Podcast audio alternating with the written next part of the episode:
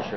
那么呃，我们马上面临中秋节要到了，所以说呢，今天呢也是请两位老师呢，我们一起来讲一讲月亮，月亮到底是怎么回事儿？包括中国的月亮和外国的月亮，到底哪个哪家的月亮更圆？好的，先请这个王老师聊一聊。呃，其实我特别，呃，其实我一直想找机会讲讲这个月亮的话题，呃，因为呢，中国这个文明史当中啊，中华民族的文明有很多独特的地方。其中对这个月亮的感情啊，就是其中之一啊，其中之一。尤其是这是中秋节到了，正好有这个当口，哎，所以我想做这期节目。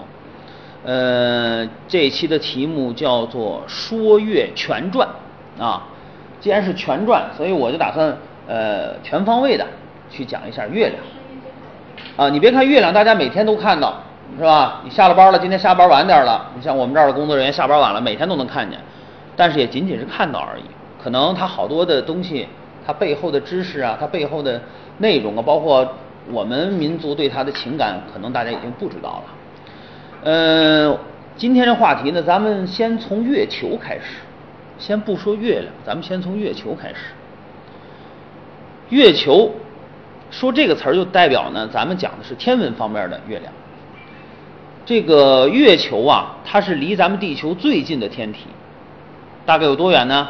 三万八，三十八万，三十八万，而那是平均距离，因为它的轨道呢已经是卫星里最远的一个轨道，但不免还有是椭圆形的，所以平均下来是三十八点四四公里，呃，四四万公里啊，三十八点四四万公里。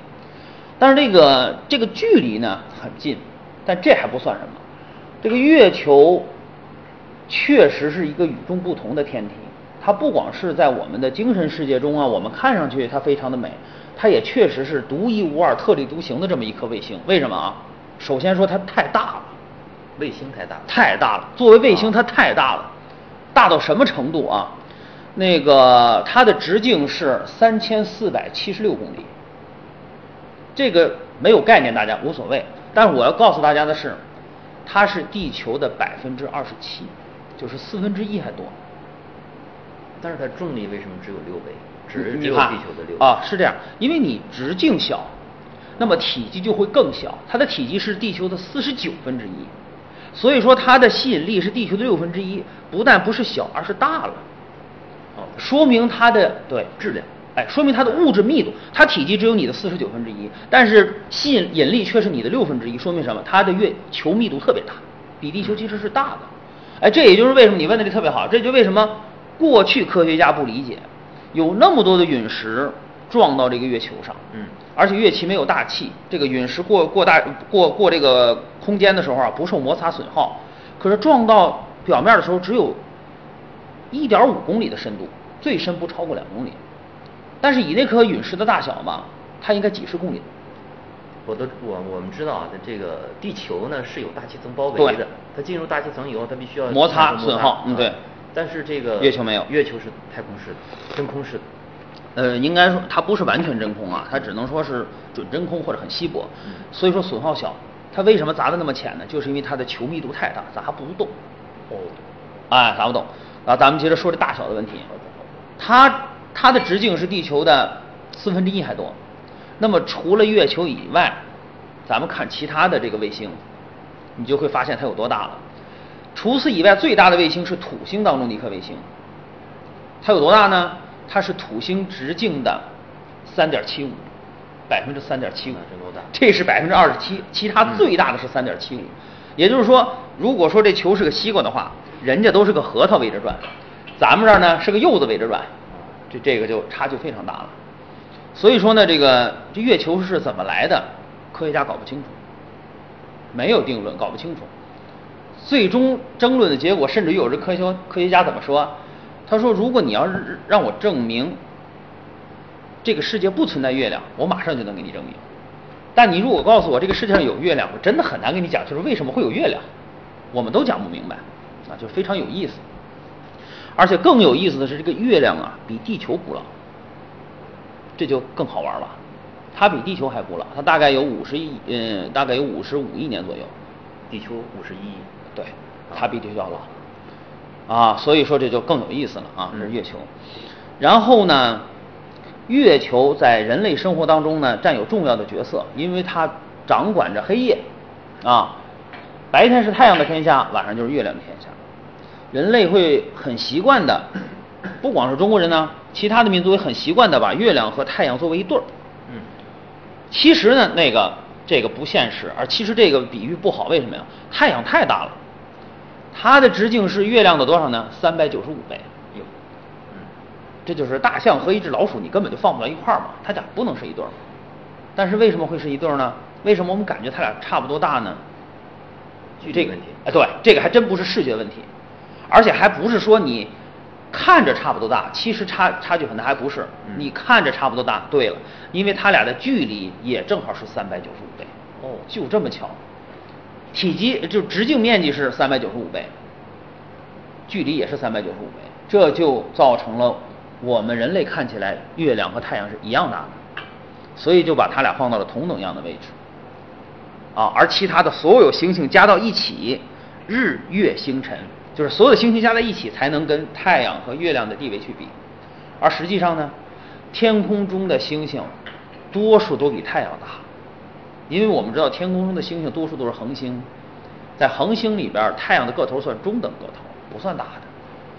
但是呢，没办法，从我们人类的视觉角度去看呢，就是日月星辰。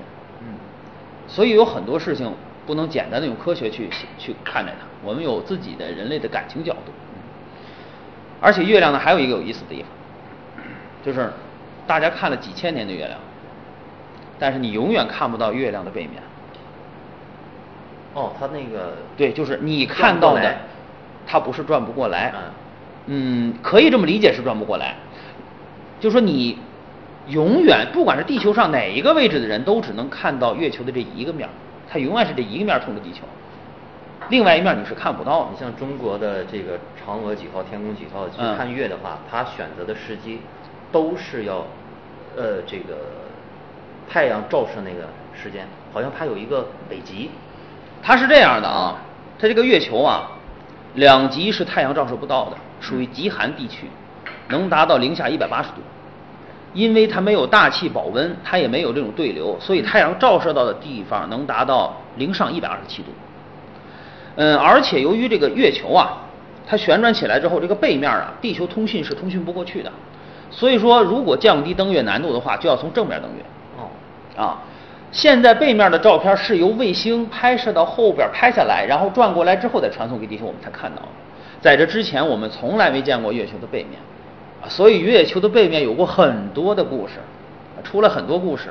最夸张的是有一年，这个公布美国公布了一个美国忘了是《纽约时报》还是什么报纸，一个很正规的报纸，公布了一个月球背面有一架二战的 B 五十二轰炸机的照片。然后这个照片公公布之后轰动一时，但是争论了一段时间，他终于站出来说这是愚人节的礼物啊。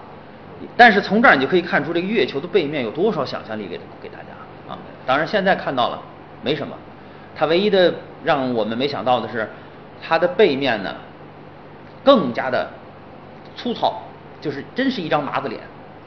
它不像正面有月海、月地平原、月海、月月亮深深凹进去叫月海嘛，背面没有，全是陨石坑，非常的打的非常的像是麻子脸一样，很粗糙很难看，但是没有太大区别啊，很有意思。它永远，其实过去我第一次听到这说法的时候理解不了，因为月球在不停的自转，嗯，一个不停自转的球体，你怎么可能看不到它背面呢？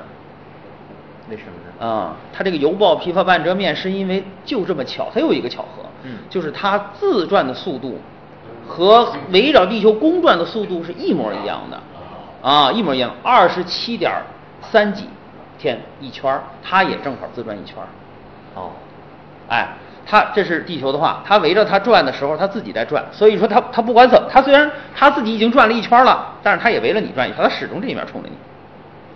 这就好像是，比方说，我今天在这儿看你桌子上橘子挺好，我偷拿了一个放在身后，我要想偷偷走出这间房，我就不能这么直着走。如果我要这么直着走，那么这个人会先看到我的正面，然后是侧面，然后是背面就都看到了，我就得一边整体移动，一边还得转着身子走。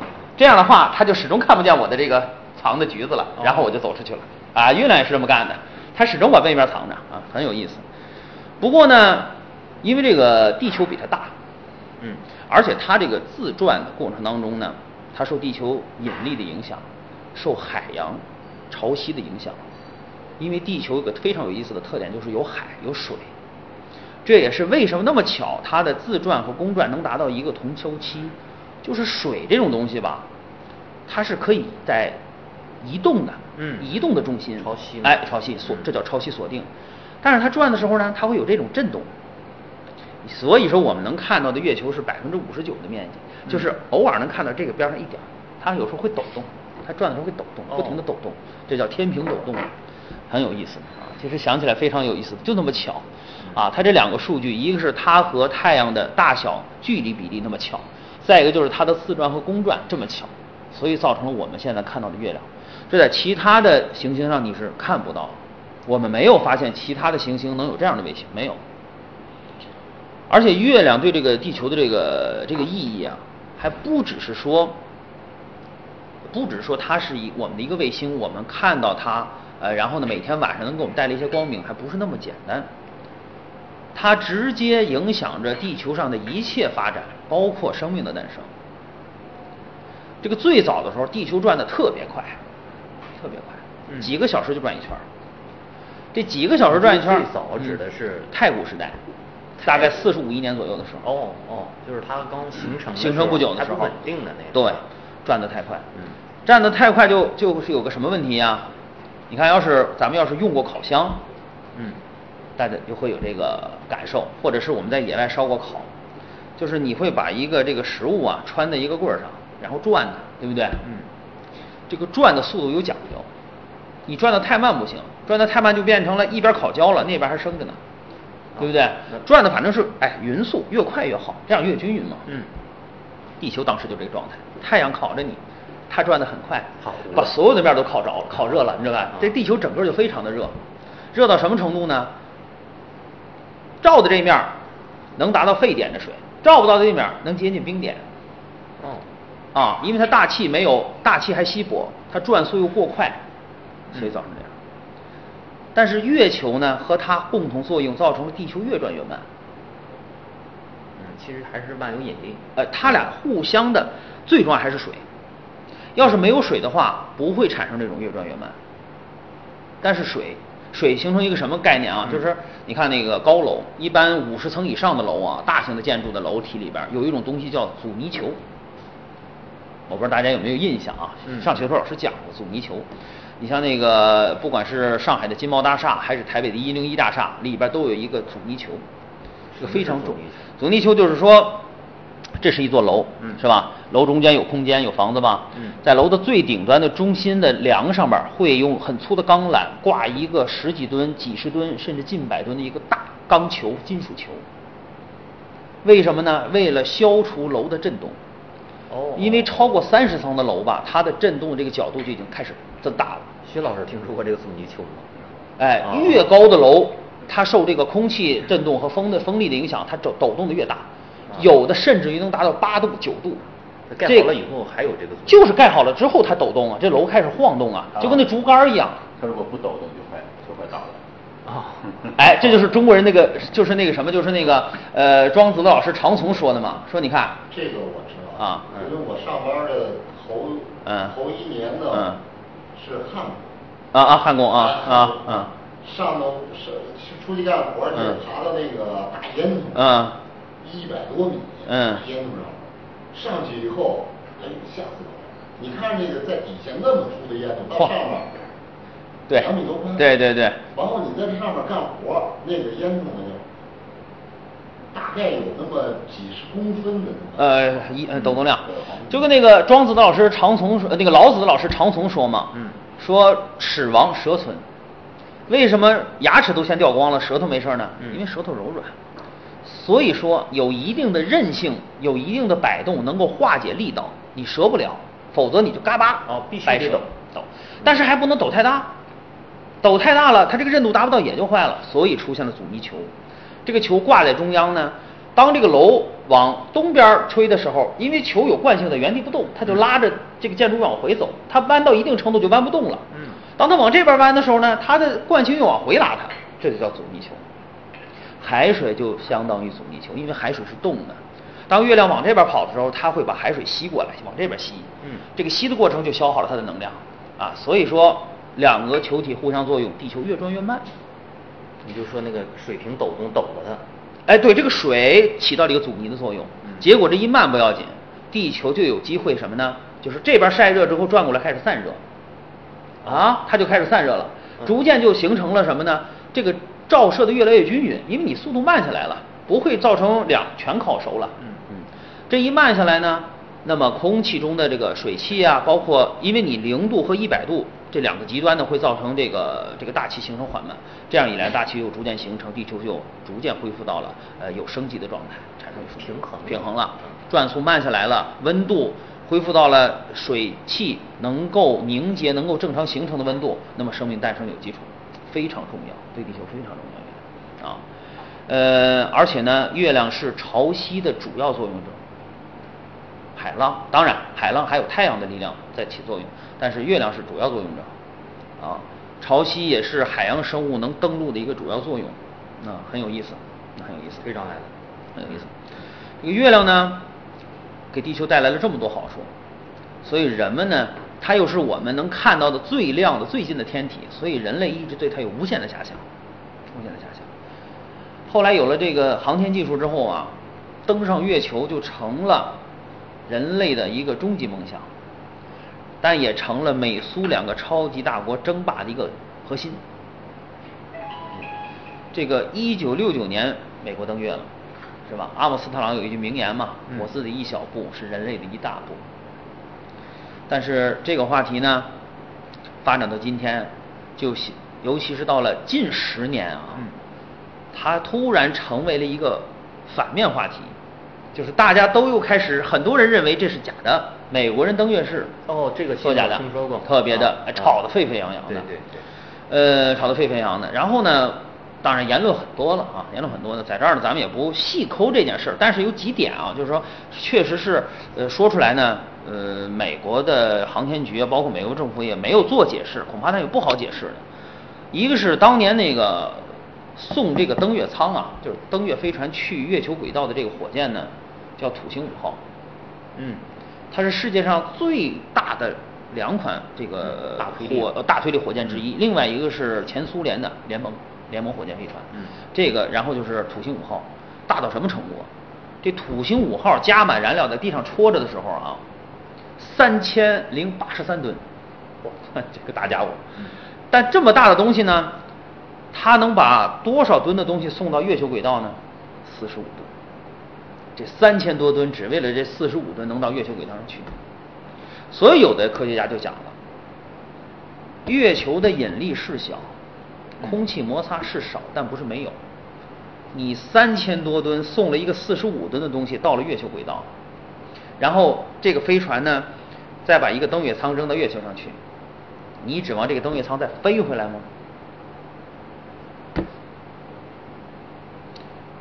地球上是这三千多吨，这三千多吨的火箭，如果不去月球，只离开地球，也只能推上一百一十八吨的东西。就是我不去月球那么远啊，嗯我只到太空中，就是离开地球引力，那就需要，那就只能推一百一十八吨。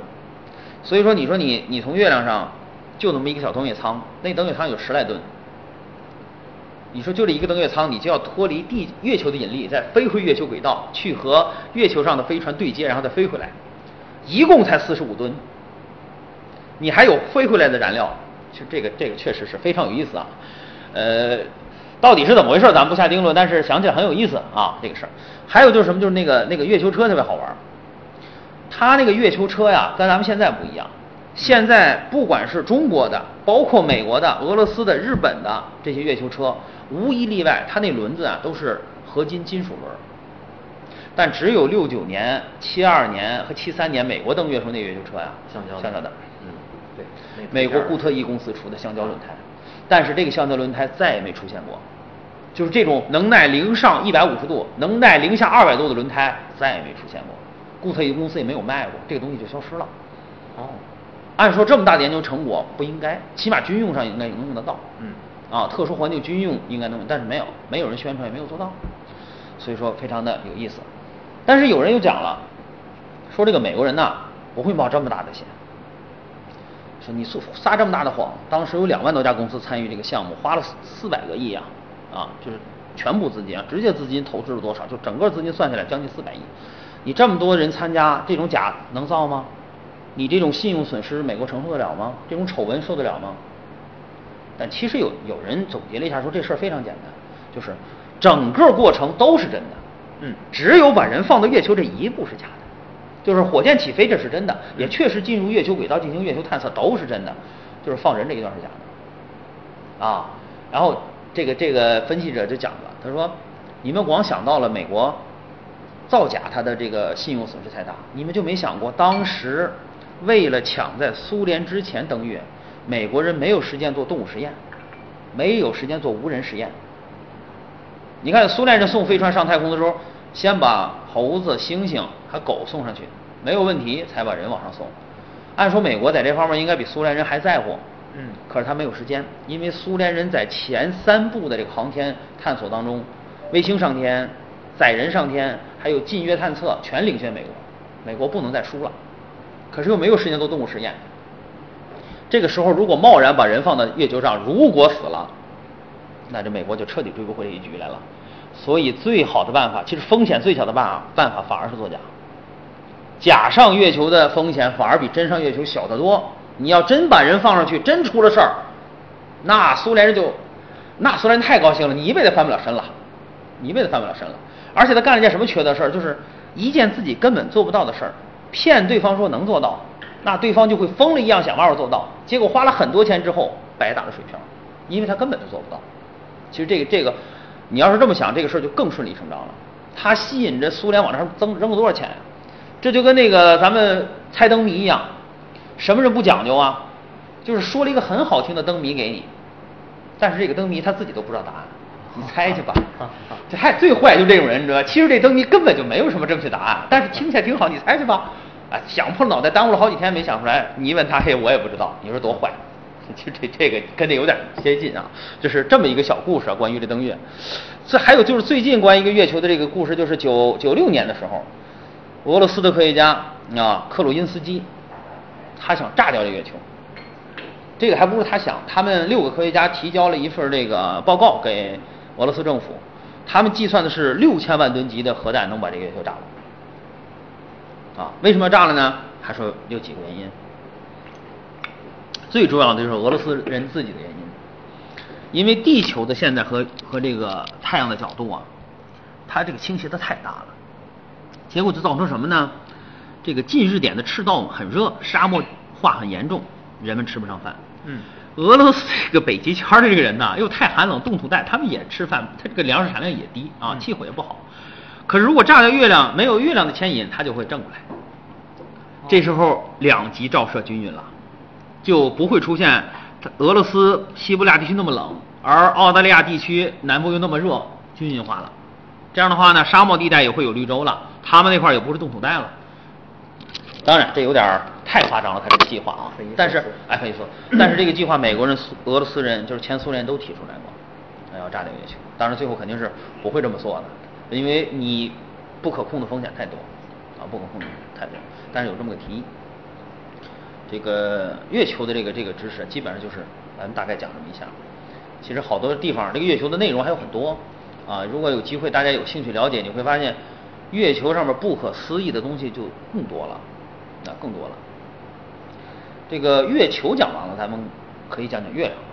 嗯，讲到月亮，那就是进入了精神世界。如果说月球是天文学的范畴的话，咱们讲的是天文学，那么月亮讲的就是精神世界，是哲学，啊，是哲学，它是我们是文化。这个月亮啊，嗯，在这个原始社会、部落社会的时候吧，是普遍人类崇拜的对象，啊，因为图腾崇拜的属于呃对，呃，对，它是图腾级别，应该这么讲，可以说，为什么呀？因为部落时期的这个人类最害怕的是什么呢？黑暗。对，黑暗中唯一的希望就是月亮，所以说对月亮的这种敬畏是普遍人类存在的。但是这个里边吧，我看过一个这个美国人写的文章啊，叫布尔斯，啊叫布尔斯岩啊，这么个读音吧。他写过一本叫《发现者》，他就是研究这个呃世界历史，他写了这么一本书。但这本书里边吧，充满了美国人那种方式，美国人的思维方式，嗯就是自信、自大、自以为是，啊，自以为是。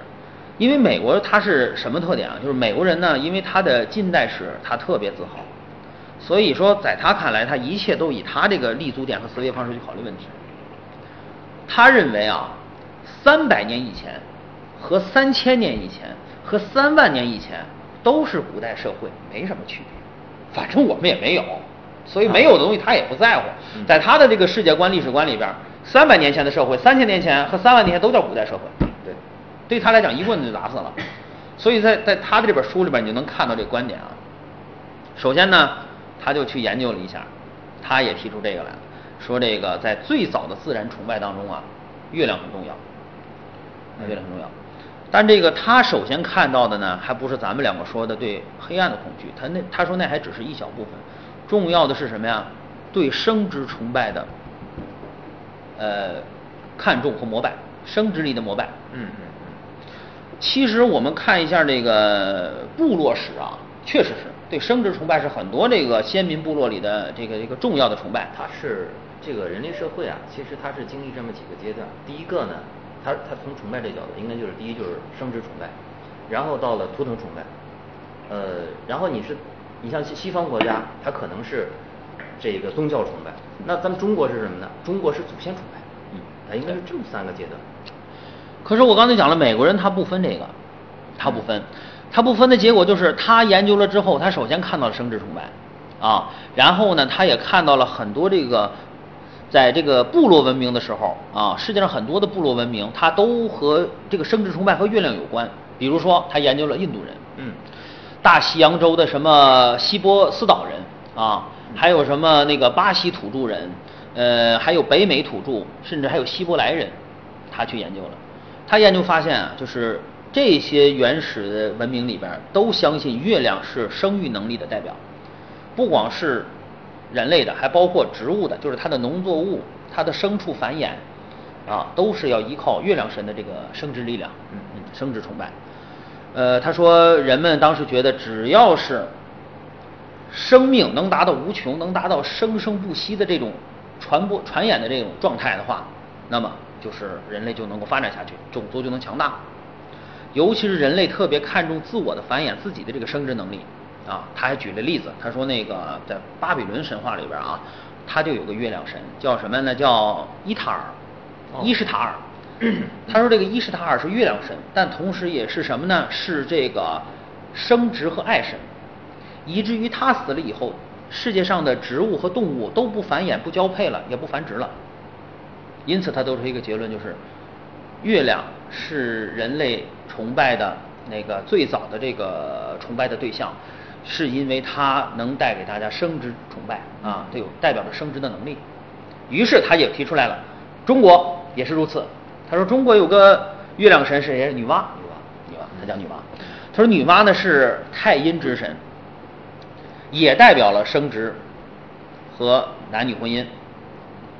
理由是什么呢？他说《说文》当中说过，说这个古之神圣女啊，化万物也，就是她有繁衍上万的这个子子女的后代的这个能力。你说他的生殖能力有多强？所以人们崇拜中国人崇拜女娲，是因为她的生殖能力极强。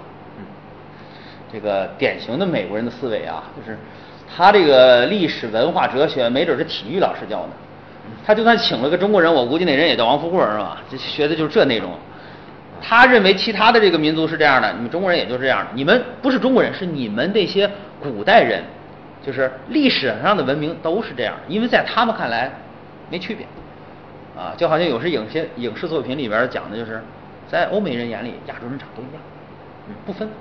啊，所以说在我们在他美国人看来，呃，古代人那点玩意儿都差不多，不分。这就是典型的这个美国人思维，美国式思维。呃，他说的呢，最大的问题出在哪儿呢？就是中国人看重繁衍和传宗接代吗？太看重了，特别的看重，特别看重。但是呢，获取的方法却是独一无二的。就是中国人在很多方面吧，他都是独一无二的。最重要的一点是中国的文明它是传承的，对，四大文明古国只有只有传承，不光四大文明，你比方说埃及，嗯埃及有建就是那个这么说就是，呃，王朝史，王朝史超过五千一百年。什么是王朝史？王朝史就是说你的这个国家的规模达到王朝级别了，有建筑，包括其他的物质文明，包括其他的这个记载，能够证实这个国家的存在。建国了，哎，就是王朝能达到一个王朝级别啊。埃及人五千一百年，中国人多少？将近四千，要少他们一千多年。嗯但是呢，王朝史呢，埃及人是公元前三十年就结束了，也就是他维持了多少呢？维持了三千年，结束了，断层了断层了。嗯，中国是一直延续到现在。对，所以说你理解的时候，如果按照一般的文化去理解，你就会出错。他不理解中国人，所以他才认为中国人崇尚这个子孙繁衍呢，也是个崇拜这个生殖力。其实我们中国人知道不是，我们老百姓最常说一句话，说你想子孙满堂，你得积德行善。嗯，对吧？这是咱们中国人的哲学思想，就是子孙满堂啊，天伦之乐，那是一种福气。你要想获得福气，你得为人行善，好好做人呢。这个女的啊，可能会拜拜求子观音，但一般都会告诉男的，出门一定干好事儿。这是中国人的哲学思想，这就是中国思维和美国思维的区别。你要是美国思维啊，认为什么样的人传宗接代这个能力强啊？西门庆，能力强啊，是吧？能力强，西门庆。可是在中国是这个思维里正相反，西门庆是无后的人，因为咱们俗话都知道，这个人太缺德了，生孩子没屁眼儿，这咱们这个老话俗话啊，但就是说明了中国人的世界观，看的不是你那个能力，他跟这个其他这个文明，其他文明真的是看这个。你看，你像西门庆还真无后。你看，不，你其实你看看那个，有机会搜一下，就是，呃，看一下保持原始风貌比较好的一些人类生活的聚集地，看一下生殖崇拜是什么样的。呃，一是看非洲，二是看一个，还有一个比咱们接近的日本不行，短哪儿？尼泊尔。哦，搜尼泊尔空格生殖崇拜，对对对你会看到他们崇拜的真的是生殖器官。只有中国人不是，中国人的繁衍不是崇拜那个，他不崇拜那个。尼泊尔满大街全是庙，嗯，庙里都画着啊，庙里对它就是生殖崇拜，对，呃，所以说你看孔子就讲了，孔子讲的理论就是你刚才说的儒家理论，就是嗯始作俑者其无后，就是你做了这么坏的开头这个事儿，你肯定绝后，这是才是咱们中国人的思维方式，美国人不明白，哎，美国人他就非常的这个呃怎么说，非常武断的主观的就认定全世界的都是这样的嘛，我不用再看中国的了，都是一样，你们都是一回事，在他们眼里。而且更有意思的，说到这个月亮的时候，他说还有一个例子，就是中国人把那些生殖能力强的动物想象想象着生活在月球当中，也是证明他们对生殖能力的崇拜。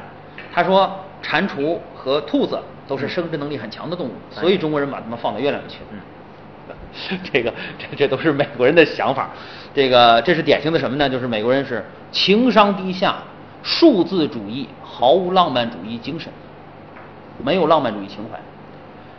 这种话说美国人，说实话吧，特别不容易被大家接受。为什么呢？因为美国吧现在太富有和发达，你要说它不好的时候呢，很多人不会接受。他觉得你有什么资格批评人美国人？人家美国多发达呀！对他就认为只要发达了，你就不应该批评，他就什么都好。但其实我觉得在在我刚才说的这个情商啊，包括这个浪漫主义情怀这方面啊，哎，有两个国家有资格说他，别人就算谁都不能说，这两个国家可以。一个是不是，一个是中国啊另外一个是法国，法国哦，为什么呢？因为在这个世界上发展到今天，有三大文化体系，就是中美法。尤其是在整个西方体系里边，文化方面只有法国能跟美国对抗。嗯而且你看，现在中国的经济，因为中国是个发展中国家，所以说我们的自信心、自强、自强的这个这个这个复兴还不够不够好，所以说我们这个自信心差，对于美国人的这种认识呢，还不敢说出来，还觉得自己啊还没有那个能力和那个高度去说人家，或者说我们不够这个格儿。但法国人可不是，法国人什么态度？就是我综合影响力，要论综合影响力我不行，要论经济能力我不行，但要论文化品味你不行。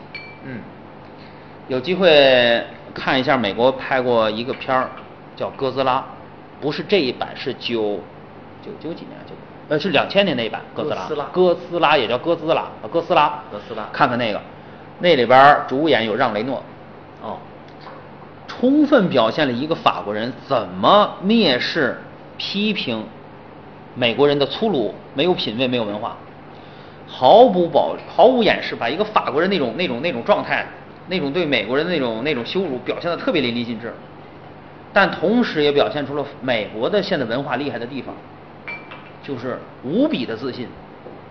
就是你批评我，我都让你上映，让所有的美国人看看法国人怎么看不起咱们，因为我根本就不在乎，我们是美国人，我根本就不在乎，足够强大。足够强大。哎，这就是现在世界文化格局，中美法三大文化体系。说实话，在这个浪漫主义这块儿，美国人确实是不行。他们想问题就是数字主义，就是一只兔子一窝能生多少只，这一窝多长时间能成熟，性成熟再生多少只，因此它是生殖能力强的动物。那么放到月球当中，那说明中国人就是生不出来。嗯，就就是这样。呃，但是我要讲一下这个月亮中这两个动物很有意思啊，一个是蝉，嗯一个是兔子。蟾蜍还是蝉？你看是蟾，是这也是美国人不懂的地方。哦他不明白蟾和蟾蜍的区别，他不懂啊。你像月亮，我们经常叫玉蝉，是不是啊？嗯哎我们不可能叫玉蟾蜍，没有这么叫玉蟾啊。这这个咱们佛家讲的这个金蝉子，就是这个唐僧啊，跟这这个是这个蝉吗？呃，那个还跟这个不是一回事，这佛教的这个这个思路和这个还不太一样。啊这个蝉是怎么来的？首先就是由于那个月亮中的阴影造成的。像这个阴影有，其实这种像多数是想象，啊就跟十二星座一样。那狮子座什么天马座，我跟你说，百分之九十九靠想象。你真把那几个星连起来，你说那个玩意儿它跟天马有任何关系吗？想象。这个蝉也是这样，啊，玉蝉、金蝉在中国的这个寓意当中是非常好的。那么这个阴影的形状呢，大家清冷的月光，大家就是蝉啊，想到这蝉。这个兔子呢，它跟一个传说有关系，咱往下说。但是为什么这个这个兔子啊？呃，说到这个，我先讲一个题外的话，很有意思，就是关于兔崽子跟这月亮与兔子有关系。很多人不知道，兔崽子是个骂人的话，嗯对吧？就是骂这个人杂种啊，你这个血缘不清。为什么会这样呢？这个很多人可能不知道。这个兔子吧，它的野外生活的这个兔子，它有个习惯，就是它有那种晚上望月的习惯。哦其实现在科学知道不是望月，就是这种小型的动物啊，还有好多啮齿类的，比方说像土拨鼠啊、像野兔啊，都有什么习惯？都有这种习惯。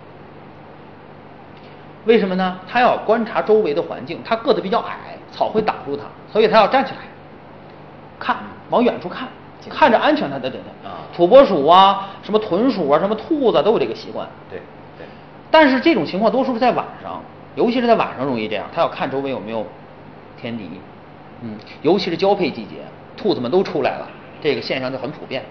所以古代人不理解，就以为是什么呀？叫做望月而孕。就是这小兔子怎么来的呢？是母兔子看着月亮怀孕了。哦，那么你看着月亮怀孕，就有一个问题，就是你没有父亲。其实本来望月而孕是个很浪漫主义的一个故事啊，这个月夜之下，那个兔子看着月亮啊，然后就可以生下小兔子了，这个挺美的一个画面。嗯但是传到民间之后，就成了骂人没爹的这么一个话，这个兔崽子就这么来的啊，很有意思。这个不但美国学者这样，咱们讲完这讲这个美国学者啊，你看，其实整个西方的这个哲学体系都是这样的。你像包括弗洛伊德也说，他说什么呢？他说人类最渴望的是什么呢？是性欲生殖能力，最怕的是死亡，而这两者月亮都能给你。这是弗洛伊德解释的啊。嗯他说月亮的阴晴圆缺，周而复始，代表着生命灭亡之后还能再生。哎，所以满足了人类这种能够长生再生那种愿望。而且月亮的这种这种这种生殖力、生殖崇拜，也是大家喜欢月亮的原因。啊，代表了人们无尽的对生命的追求，这是整个西方哲学体系的根本。弗洛伊德说的一项东西，你也可以听出和我们中国人的这个完全是不一样。你看，他首先看到月亮会想到死亡，这和我们这个月亮的浪漫主义情怀完全不是一回事儿，完全不是一回事儿。在西方世界里，月亮可不是什么吉祥的东西。嗯对，不是什么吉祥的东西。月夜哎，月夜，你别说什么大的这个正规的这些哲学什么的书籍，你就看童话、看儿童故事你就知道。对，这月亮，尤其是圆月，真不是什么好事儿，没有什么太好的事情给你。对，尤其是他呃描述的就是这个狼嘛，嗯还有吸血蝙蝠，都是圆夜啊圆月。因为狼要吼月，它这个它有它发展成这样，它有必然性啊？为什么呢？就是这个跟我们的这个生产方式有关系。中国是世界上最早的农耕文明之一，嗯但也绝对是最大的农耕文明，而且它延续下来了。嗯，而这个其他的这个这个世界上的国家呀、没很少有稳定的这个农耕文明，多数还是游猎游牧的居多。嗯尤其是西方当时各种各种这个文明，这个游猎民族最怕黑暗，游牧民族也是，一个主要的原因就是什么呢？就是他们居住条件太简陋。就是有个童话《三只小猪》嘛，嗯盖草房的、盖木房的和盖砖房的，那生活的这种体验是完全不同的。中国人就是那盖砖房的，他不怕黑夜不怕动物的侵袭嗯，他有稳定的村落啊，村落都是不就算不是砖的，也是泥石的墙垒起来的，大家都有自己的院落墙体，我们可以生活在里面。我们很早就摆脱了对黑夜的恐惧。这个摆脱不是说不怕，没那个意思，就是起码我们在黑夜中找到很早就找到了安全感。我们只要不出门，在家里我们就有很强的安全感。在中国古代也是这样。当然，你要跑到野外去，那是另外一说嗯。但起码我在家里就安全感。但是西方那种游猎和游牧就不行。你不管是帐篷，不管是木木板房、茅草房，对这个野兽和自然的这个抵抗能力很差。对，尤其到了夜晚，真的是对野野兽的抵抗能力很差。所以说，在他们的这个夜生活里边啊，看见这个月亮啊，真不是什么好事儿，哎，真不是好事儿。尤其是一到了晚，尤其到圆月，这个现在也能看到，就是月亮的这个变化对动物的一些这个这个本能激发也也确实有有变化，它确实不同，呃，动物受影响。嗯在月圆的时候，有些动物亢奋，这也是真的。当然，呃，也有一种解释就是，呃，有些动物它是也是向光动物，它也需要光亮，所以月夜活动特别频特别频繁，所以说它们害怕，害怕。而中国呢，很早就有村落，哎，有固定性的建筑，大家有自己的院子。虽然是坐在这个自然界看着月亮，但是还是在自己家里边儿。这种居住习惯也让我们很早就排除了对黑暗的这种恐惧啊，然后反而对月亮都是一种美好的这种眼光啊，嗯嗯喜欢去赏月。赏月这个习惯很早就有了，哎，中国人特有的一种文化啊，特有一种文化。西方很少有这个赏月。西方基本上没有。你比方说，西方人首先想到的浪漫，包括现在就是烛光晚餐，嗯他也是要在屋子里点个蜡烛。中国人对微光那种浪漫喜欢的就是月光。嗯大家一说就是哎，哪天咱们出去喝个茶，赏个月哎，花前月下，你看这是区别嗯，这也是咱们现在的区别。呃，对这个微光的这个这种这种认识的区别。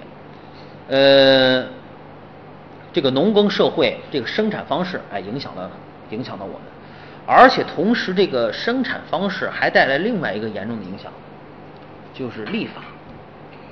嗯，立法。其实说起这个立法，现在这个其实我们文化这断档这几十年丢掉东西很多，比如说现在有多少人知道什么是阴历，什么是农历？是吧？是吧，老师？现在真是很多人分不清阴历和农历的这种关系和区别了。啊，大家很简单一说就是阴历今天多少号，一说农历今天多少号，好像就是一回事儿似的。嗯其实不是那么简单，非常的有意思，非常有意思。而且这个这个历法呀，也代表了，也表现了中国这个文明的发展的一个一个怎么说呢？一个概况和它一个独特性。你看啊，最早的时候，人类的历法基本上，你从现在能够得到的资料，包括发掘的这个古迹中看到的，都是太阴历，就是月亮历。因为月亮是我们最简单的能够判定这个日期变化的一种天体，月亮历。嗯但是月亮历这个流行的时间并不是很长，在公元前基本上就都消失了，啊，也就是说两千多年前就各个民族都放弃了。那是因为吧，月亮的这个周期它短，它比太阳年的周期短。你看啊，这一个月二十九天，就是如果按月亮月算的话，太阴月算的话是二十九天，啊，二十九和三十。这一年下来就要比太阳太阳年短多少呢？大概短十一天，因为太阳年如果分成每个月是三十三十一，每个月少一天呢，一年下来就是十一天左右。这不要紧啊。可是你十五年以后呢，那就真成了六月份穿棉袄，腊月天吃西瓜了。你想啊，差了一百八十天，十五年差一百八十天，啊，接近一百八十天。所以这些民族发现这个问题之后呢，觉得这么记月份不行啊，这每年的这个同样一个月份，它处在季节不同，这一个命令下来没法执行，是吧？你这个国家制定一个命令，五月份咱们要举行这个围猎，全各地的这个这个呃军队都要进行训练。可是今年是冬天，过几年又变成夏天了，又春天了，你没法办，很乱。所以说各个这个民族都在放弃月亮历，发展到今天，全部都放弃月亮历了。就是到了公元前的这段阶段，全都放弃了，包括我们中国也都放弃了。但是我们中国放弃的方式很特别，待会儿我讲啊。唯一没放弃的，有一个没放弃的。但是它不同在哪儿？它不是一个国家或民族，是伊斯兰教。哦，因为伊斯兰教它有新月崇，因为新月嘛，它那个宗教崇拜里人家有月亮，它的祷告啊、宗教仪式是要根据月亮来动的，所以专门有一本伊斯兰历，看月亮走。这个伊斯兰历只指导你的宗教活动，其他一概不管。所以流传到今天，但是它不是民族和国家的立法，这个跟咱们讨论还不太一样，而且它是专门指导你宗教活动的。跟其他的没有关系啊，这个特。他们讲斋月，斋月，你看，而且他们的崇拜是新月。你看伊斯兰教那个那个清真寺上面都有一个月牙，啊，还有一个月牙，有月牙，还有一个圆的一个月，呃，圆月和新月嘛，你有新，它不是太阳，不是太阳，是月亮。他们就是他们月亮，月亮。啊，你看那个前段时间演了一个片儿，就是史泰龙和施瓦辛格那个合演的一个片儿叫《金蝉脱壳》。嗯。它其中有个细节，就是有一个伊斯兰教徒的犯人。他跟监狱长提的要求就是，呃，就是他帮着做了一件越狱做了一件事儿，说，嗯，我什么东西条件能答应你？他说你那就让我向着月亮做一次祷告。所以说伊斯兰教徒对于向月亮祷告是很重要的一件事情。好，就不说这个伊斯兰教事，咱们回到这个问题上来。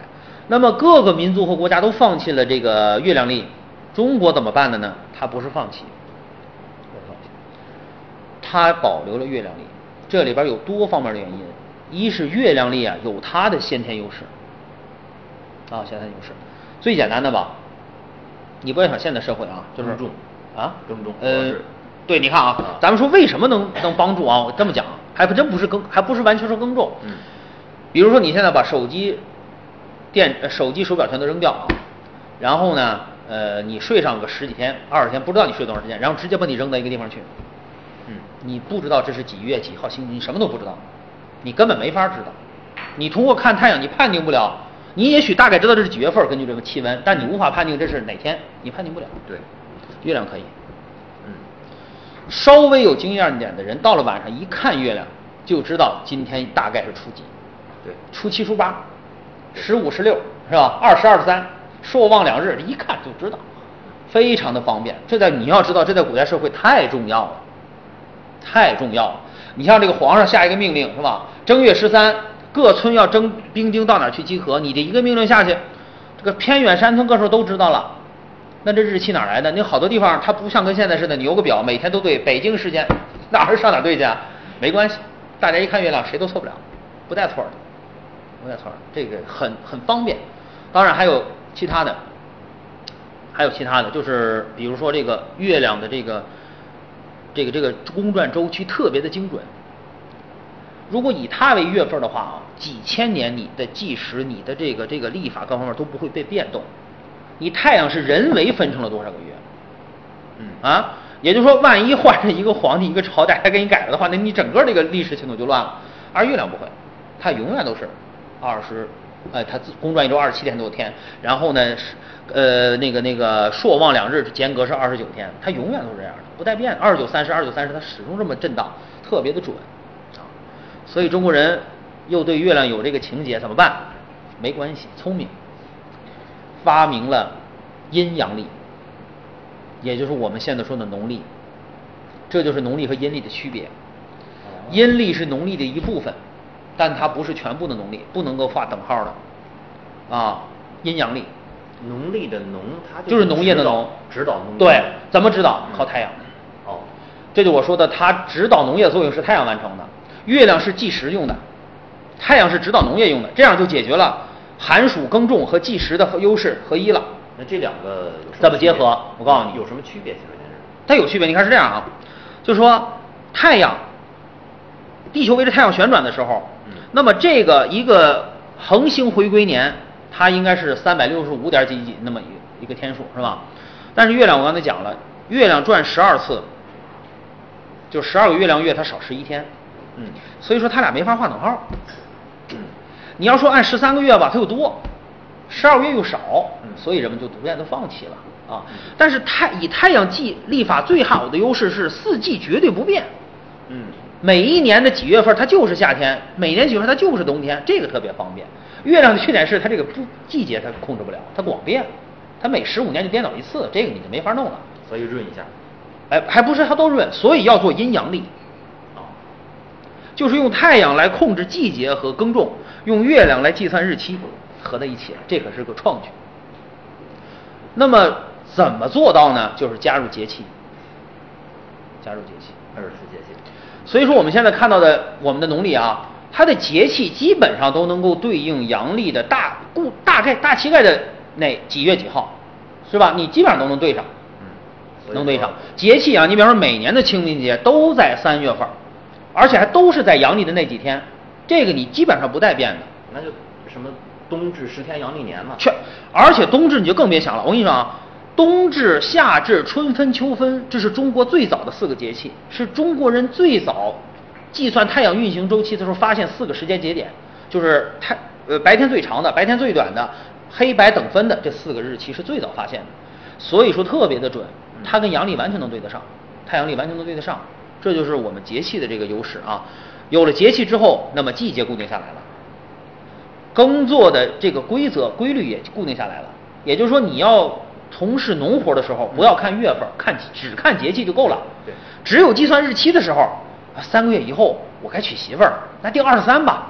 哎，这个时候你看月亮去吧。嗯三个月以后的二十三你结婚。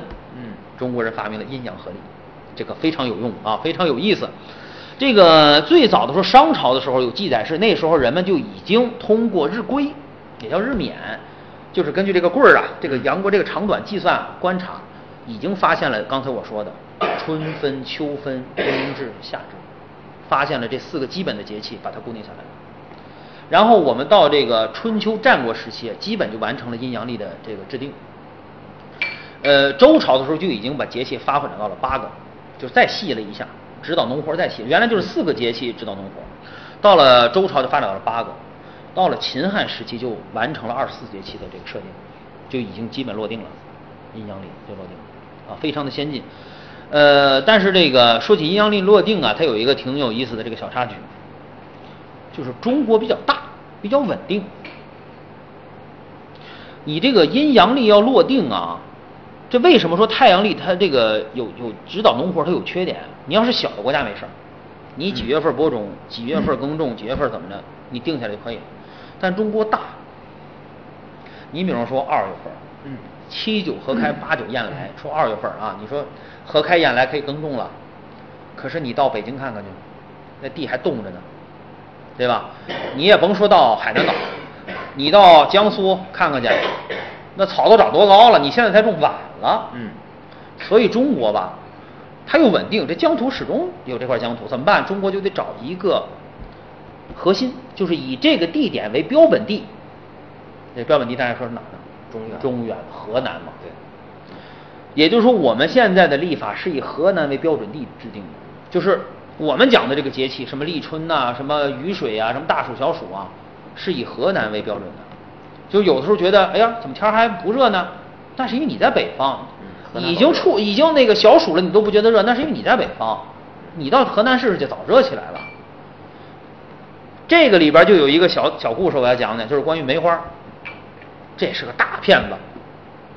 为什么说梅花是个大骗子？不是梅花本身是骗子，是我们用梅花用的全是骗子。怎么骗呢？就是动不动都是下雪赏梅。嗯哪儿的人动不动都下雪赏梅？你像那个前段时间演的《甄嬛传》，那个雍正怎么认识的甄嬛啊？就是在那梅园里下着大雪，梅花全开了，这俩人都想去赏梅，给碰上了，这不胡说八道吗？北京的冬天能在清朝的时候不像现在这么热，能达到零下十二度到十五度啊。人家人家讲的这个梅花傲雪而开，指的是哪儿啊？和江苏安徽。哦，梅花盛开的温度是零度到五度，你得你得平均温度达到五度，这梅花才能开。十几度的冻死。你啊，你所以啊，你像你看，你可以看一下梅花的原产地都在江南，最北的是河南南部，这是原始的原产地啊。你看现在别说大棚啊，就原始原产地啊。咱北京这边有梅花吗？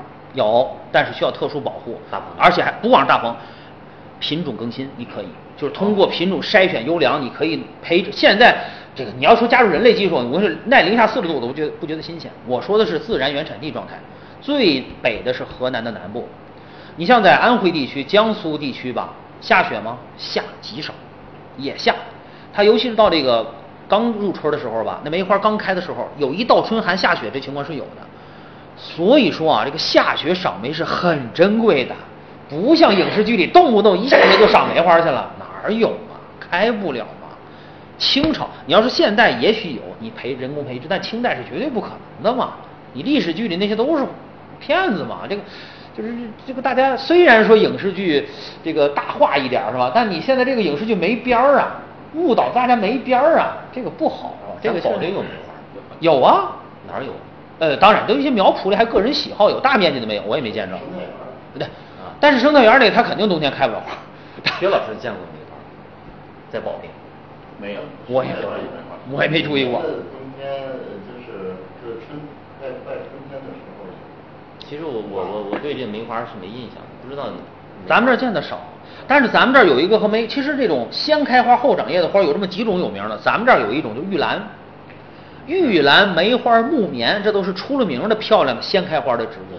桃花也是先开花的，啊，桃花也是先开花。但是最有名的是这，花后什么？你说？他说桃花先开花后长叶也是是吧？先开花，啊，必花都有吧？叶儿花都有。它也会叶儿也出芽儿，啊一定有的叶儿，我觉得。它是叶儿只出芽，确实没长出来呢。梅花是先开花，肯定的，不长叶儿。呃玉兰也是嘛，木棉也是嘛，这最有名的三种。大梅花就是整个枝条上面我说这三种是它是按照顺序走的，北方是玉兰，中部地区、中原地区是梅花，南方是木棉。南方是木棉花先开红花，然后再长叶；中原是梅花先开花，北方是玉兰花，啊，这三种。所以说这个梅花绝对是讹传，岁寒三友不假，但人家指的是中原地区，不是咱北方太寒冷了，它它岁寒不了。你像那竹子也是，你竹子在北方必须成片种植，你如果独棵或少量种植，必须有遮风物，要不然全吹死了，你受不了。我我试过，种在墙根底下的活过来，过冬了，墙根外边全都吹死了，太冷太干燥了，活不了，活不下来的嘛。必须成林成片或者一山，它才能活下来。好，咱们接着说咱们这个 节气，说呀，这个其实这个这个中国人原来研究的东西啊，特别的完备。就说当你的这个国家稳定、经济发达的时候吧，发达的时候，这个你的这个社会状态会特别的细，嗯你的人也会有闲情逸致，你的这个社会的规则也特别细致。你像我们现在说节气，其实过去不是的，过去是十二节气、十二中气，这是分开的，合起来叫二十四节气，分得很明白的。它这个十二节气讲的是什么呢？讲的是大自然的变化，就是立春。它有节有气。哎，不是分开的，不一样的。节和气是本来是分开的。你比方说这个十二节立春，嗯这是一个节点，说春天来了。惊蛰就说明春天已经到了，惊动了大地当中蛰伏的动植物了。它属于一种气了。这是节，就是节点，就是自然界的节点啊你看自然节点，清明，嗯哎，就是天气已经变化了，清明了。立夏、芒种、小暑，这都是节点。嗯，中气是什么呢？中气是研究出来专门指导农业生产生活的，比如说雨水。OK，雨下该下雨了，你该干嘛了？你知道该播种了。啊春分是吧？谷雨，谷雨说明什么呀？谷雨说明这场雨对你的谷物丰收起到关键作用的时期到了。嗯然后是什么？小满，长得差不多了，这岁数要小满了。嗯夏至，夏天来了，该你该注意了，夏至就该收了。然后是大暑、处暑、秋秋分、霜降，不用说了，霜降来了，注意保护农作物，该霜降了。这些是这十二中气是指导农业和日常生活的。十二节气是体现大自然变化的，非常的棒，非常的清楚。这二十四节气是以太阳的运转每十五度为一个分界点，就是我们和太阳的这个运转夹角每变十五度就是一个节气。每个二十四乘十五，三六五，哎，是基本上这么计算的。这个，但是这么做，阴阳历这么做，就又出现一个问题，就是你十二个太阴月和一个太阳年对不到一块儿，每年差十一天，三年差一个月，三年差一个月，嗯，怎么办呢？出现了闰月，啊，闰月。这个闰月很有意思，最早的时候闰月，最早时候中国一年是十三个月，就闰的时候，嗯，就会出现第十三个月，这个很别扭，其实很别扭。那到了秦汉时期呢，大家就觉得你到了十三个月的时候，会影响我们过，就是我们后续的这个节日，包括元这个字儿，元应该是第一个开始，就是说你十二结束之后应该进入一，应该进入元，但是现在冒出个十三，非常的不好，打乱了我们中国的这个传统的这个习俗，怎么办呢？到了秦汉时期，改到了九月之后，这样就不影响腊月了，腊月的生活不受影响了。嗯九月之后出现闰九月，哦，但是呢还是不够科学，会打乱节气。那时候节气少，我刚才讲了，商代的时候只有四个节气，周朝是八个节气，所以那个时候你你加在九月、加在十三月影响还不大。但是到了二十四个节气，你要这么固定的非加在哪个月的话，那你节气又该被变了。怎么办呢？又变了。到了汉武帝时期，呃，汉武帝的太初元年，重新设计一个规定，就是计算一下，根据太阳历计算一下，闰出来的这个月放哪儿呢？哪个月份儿不含中气，哪个月份儿就是闰月。就是当 一个月按说是月头的时候有节，嗯，月中中末端的时候有一个中气，这叫一个月。但是，一加入闰月之后呢，加哪儿呢？就加那种，加完之后这一个月你有能落上一个节，但你落不了中气，就把你加在这儿。所以闰月是变的了，就变成今年闰四月，明年闰七月，啊，不就下一个不是明年，就下一次闰七月，嗯嗯啊，就变成这样了。现在你四年一闰啊，不是，我不跟你讲了，每年差十一天，三年就得一闰。而且中三年一闰，七年是两闰，啊不，七年是三闰，今年三闰就是三年两头了。它会加，他得加闰，他还不是说每三年就一闰，还不是，他还得加。所以中国人非常有意，他就他研究的历法这个体系，什么叫传承啊？这要是中国文明一半跟到一半就跟埃及一样解散，这个历法也就拉倒了，也就不科学了。好就好在不停的修缮、完善，它有一个完善的时间期呀、最终完善到非常的好。现在农历已经非常的完美了。他这个就是从呃刘邦时期是汉武帝武帝汉汉武武帝是刘邦吗？呃，不是啊，汉高祖是刘邦嘛？呃，是呃刘秀，刘彻，刘秀是汉光武帝，是东汉的开创皇帝，哦汉武帝是刘彻。哦刘彻汉武大帝。哎，说起汉武帝，多聊几句啊。这个汉武帝确实是在中国整个历史上，他有独树一帜的功绩。什么功绩？就是有一点啊，是其他皇帝最羡慕，但你永远改变不了的，就是他给了我们这个民族一个名字。汉。哦汉哦大汉嗯嗯汉朝不是他创立的，但是中国人以汉为号，称自己为汉人，就是从汉武帝开始的。因为在汉武帝之前，虽然高祖包括包括那个武帝的爷爷和父亲，就是文景二帝治理的非常好，文景之治嘛，但是整体国力不好。为什么？军事力量不够，嗯国家地位不高。就是虽然中国比较有钱，生产力发展发达发达，但是在政治上、在军事上受匈奴和少数游牧民族的欺辱，你不行。所以说那时候张骞出使西域，对，所以到了汉武帝，嗯犯我大汉者，虽远必诛。最终打击碎了匈奴，把匈奴给拆散了，嗯彻底把匈奴给从地图上抹掉了。从此，中华民族的整个综合国力，在整个这个世界版图上才屹立到最强大。因此，中国人才成为自己是汉人，厉害。所以，汉武帝这一点的荣誉，其他皇帝就没有机会了。嗯啊，已经叫汉人。当然，后来又出现了唐人，就是第二次高峰。但是他毕竟不能改变自己已经是汉人这个这个结果了嘛。所以汉武帝那时候就沿用了这个规定，这个闰月就变成变化的了啊。但是闰月一般都出现在上半年，啊，出现在上半年，很科学的一种办法，这样就很好的把太阳和月亮这两大天体中国阴阳代表的两大天体都留在了我们的历法当中，决定着我们的生活。这在其他的文明当中是不存在的。历法是一个最根本的东西，那么阴阳的体现，历法中怎么能够没有呢？如果我们只用太阳历，那我们中国人的阴阳观就缺失了一大部分，所以我们没有那么做，我们很好的把它保留在历法当中，就是这么来的。所以说现在我们很多很多人都不知道这个阴历和农历的区别，大家真的可以了解一下，很有意思。你要看一下阴历和农历是阳历和农历，还是阴历和不阴历是只以月亮为计数的一种历法。啊中国人有过吗？有。啊然后中国人发现它不能知道季节和耕种，于是把太阳加进来，用二十四节气来调整它，形成了阴阳历。阴阳历经过优化之后，最终再加上闰月，最终成了现在的农历、哦农历了。哦真正可以指导农业生产了，完全没有问题了。这个时候就已经啊，就成现在这个样子，这个。阴历和农历的一个区别。然后呢，听起来叫农历，好像都是为农业服务的。然后中国人还非要把月亮和太阳拉在一起，是不是会弄得很乱呢？不是，这一切都是在建立在精准的天体天文计算上。比如说，不管多少年过去，这几千年来发生的所有日食，都一定发生在朔日朔初一。哦，就说明中国的月亮历法用的已经到了非常的极致，就是对天文这个月这个认识已经非常的极致了。太阳和月亮的运行轨迹，它计算的很精准了，保证每一次日食一定发生在初一，就说明我们这个不是想象出来的，这个绝对不是靠你的这个心情啊，我想怎么样，精确的计算。对运行了这么多年不带错的，只要是日食一定是初一。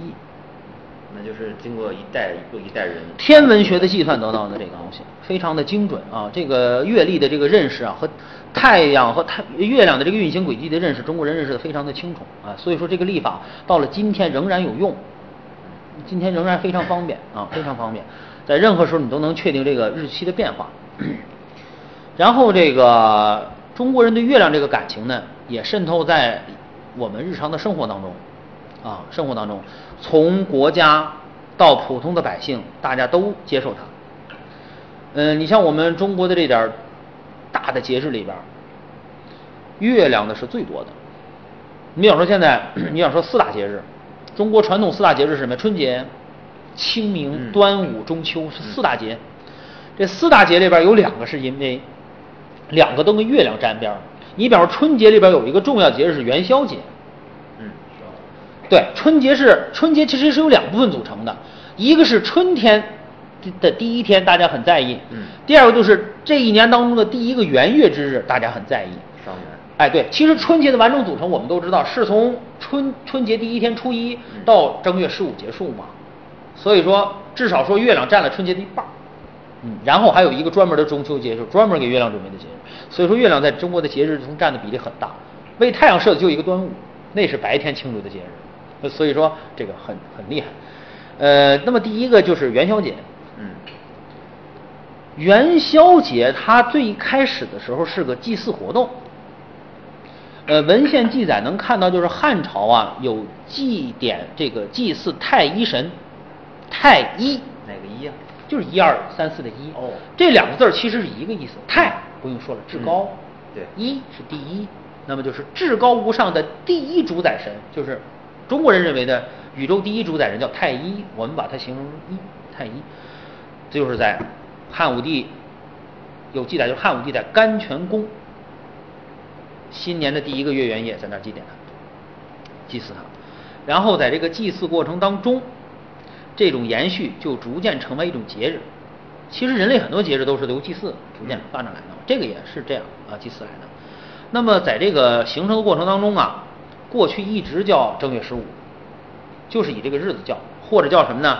正月半，或者叫月望。那么这个元宵节是隋以后开始有元夕，夕就是夕阳落下，也是夜晚的意思嘛。嗯元夜这两个称呼。你这上元节什么时候开始？哎，你听我再说那个啊啊。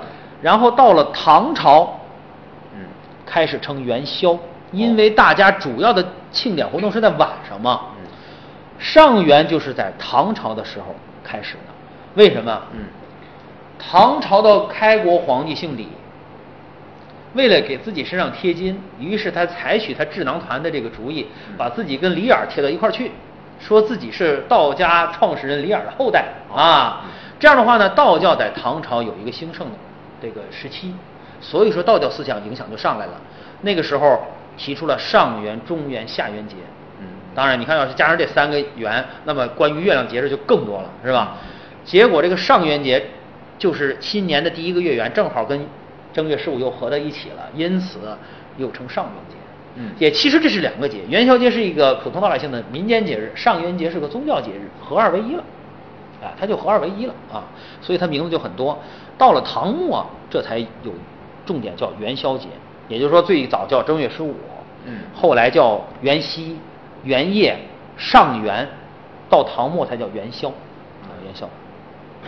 这个宵嘛，就是夜晚的意思，元宵节。这个元宵节，这个燃灯啊，也主要是跟道教、佛教有关，因为道教也好，佛教也好，这个礼佛敬神的时候都要点灯，长明灯啊、供奉灯啊，各种灯吧，它要点。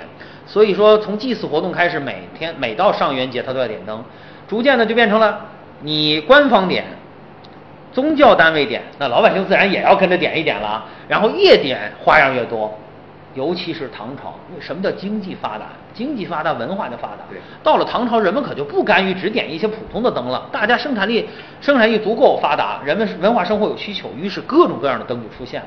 哎，于是这个上元节、元宵就变得非常的丰富多彩了啊，就形成这样。尤其是到了宋朝，达到了一个巅峰。赏灯。哎，宋朝的这个可达到了一个巅峰，因为这个宋朝和唐朝有什么区别？唐朝是经济文化国力空前的发达，于是形成了中国人的第二名称唐人。这中国人首先是汉人，然后第二个名字叫唐人。嗯尤其我们到别的国家去喜欢自己称唐人，那是因为你你是最值得自豪和说出去的名字嘛，这叫唐人街。嗯唐朝把这个元宵节推到了一个高峰，但是宋朝真正达到了高点，原因是宋朝是个畸形社会，就是综合国力很差，但是经济文化极端发达，就是它的政治军事力量太差了，嗯太，但是经济文化太发达了，所以造成了像这种过节，你别看打仗不行，过节特别行，啊，搞个这个写个词过个节过个小日子啊，特别行，他们特别在行。唐朝的一个惯性。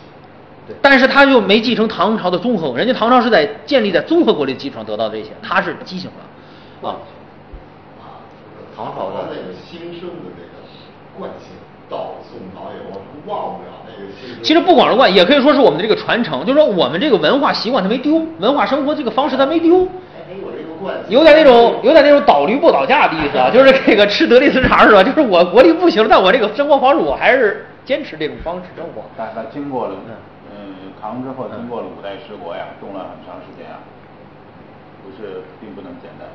是，但是就是说中国人的习惯没改，就是政治、文化、经济、生活这种方式不改不好改，哎，不改。呃，大家始终要一有点条件基础就恢复到那种状态当中去，而且也是生产力吧，给了他这个条件。宋朝生产力是很发达的，它虽然政治军事不行，但是生产力很强。你看现在啊，有基础你要上承德啊，那儿爬旗人，到时候承德人什么的，承德人的生活习惯特别特别的小资，跟那个大旗那个那个啊到现在来说还有那个。呃，对，应该是有。啊就是你说的惯性。说惯性也行，说串通也行。啊，就这意思。然后那个这个唐朝呢，你看他写这个元宵节的诗有也不少，嗯但是宋朝呢，就是特别有代表性的都在宋朝，尤其是有两首这宋词特别有代表性啊。这两首，第一个是欧阳修写的《生查子·元夕》，你从这个词牌的名字上“元夕”就知道这个是专门写元夕这个节日。那时候 已经开始叫元宵节了，但是叫的最普遍还是元夕。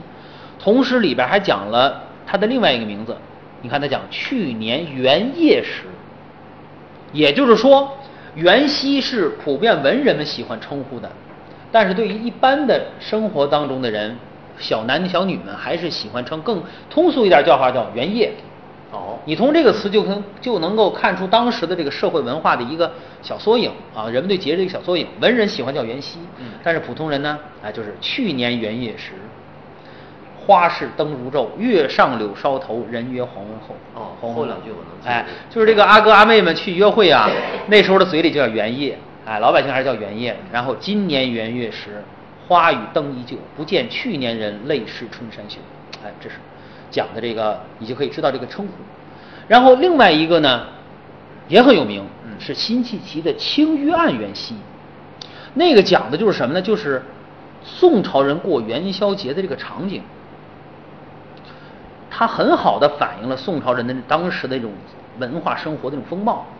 你看它，它这个分上下两阙，嗯它上一阙讲的是东风夜放花千树，更吹落风星如雨，更吹落星如雨。你就可以想象当时放的烟花放到什么程度，花千树。天，你说就多么繁忙，大家多么热闹，放那个烟花，吹的那个烟花落下来，那个那个星火就跟流星一样，到处洒落那种感觉，跟下雨一样。嗯星如雨啊！你看得多么繁华，多么热闹啊！宝马雕车香满路，凤箫声动，玉壶光转，一夜鱼龙舞。就说那大家族啊，那有钱的人家，那宝马就是好马，驾着那个雕花的大车，嗯拉着那个大姑娘小媳妇儿，放着帷帐就出来了。平时你是见不着的，香满路啊，你闻味儿都知道这大家出来人了。这个这个香车美女嘛，就这么来的嘛，香车美女。然后凤箫声动，玉壶光转，吹奏着，喝着酒，到大家热闹着，一夜鱼龙舞，一晚上，有多么繁华和热闹，你能够看出来。然后下一阙呢，就讲出了当时人们对这个为什么对元宵节这样的节日的这种需要和大家的这种这种精神风貌，就是鹅儿雪柳黄金缕，啊，笑语盈盈暗香去。众里寻他千百度，蓦然回首，那人却在灯火阑珊处。讲的是什么呢？讲的就是这种上元节啊、是当时社会一个重要的社交活动，是男男女女接触社交的一个很好的机会，平时没有的。嗯就颇像我们现在举行一个大型酒会一样，你有机会看到很多你喜欢看到的姑娘啊、小姐们呐、所以众里寻他。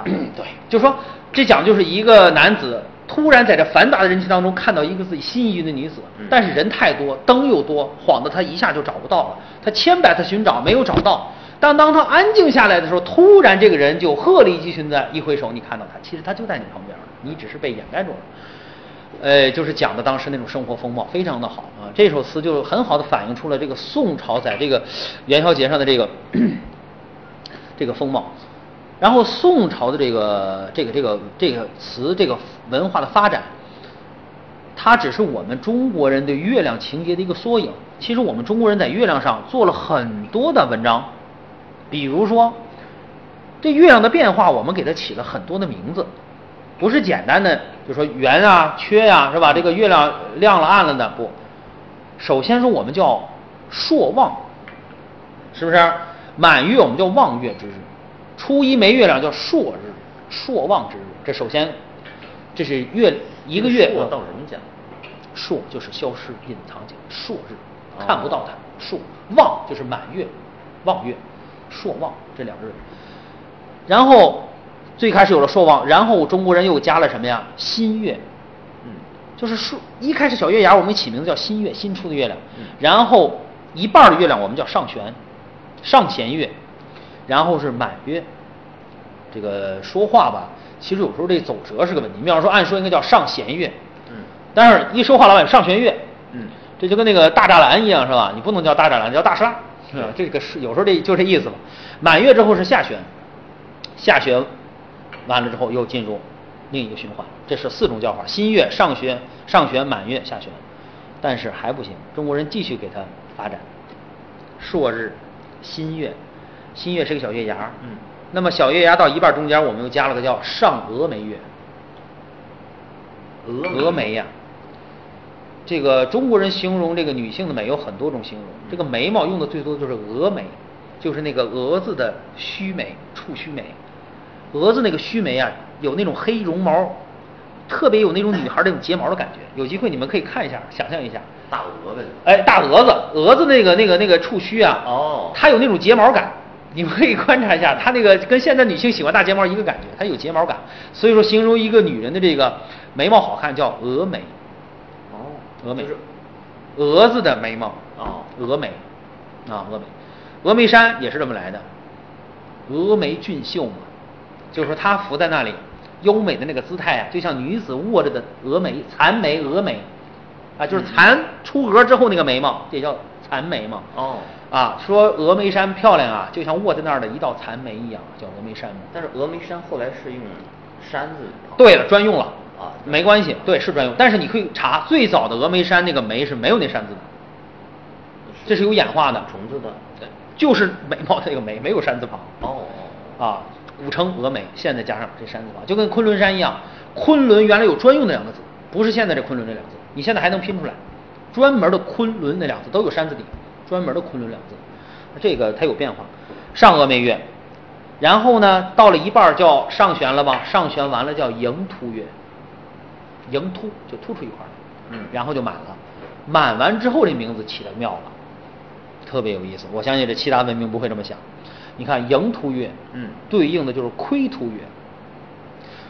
盈满则亏，嗯但是还是突，这就好玩了。你说突怎么还能叫亏呢？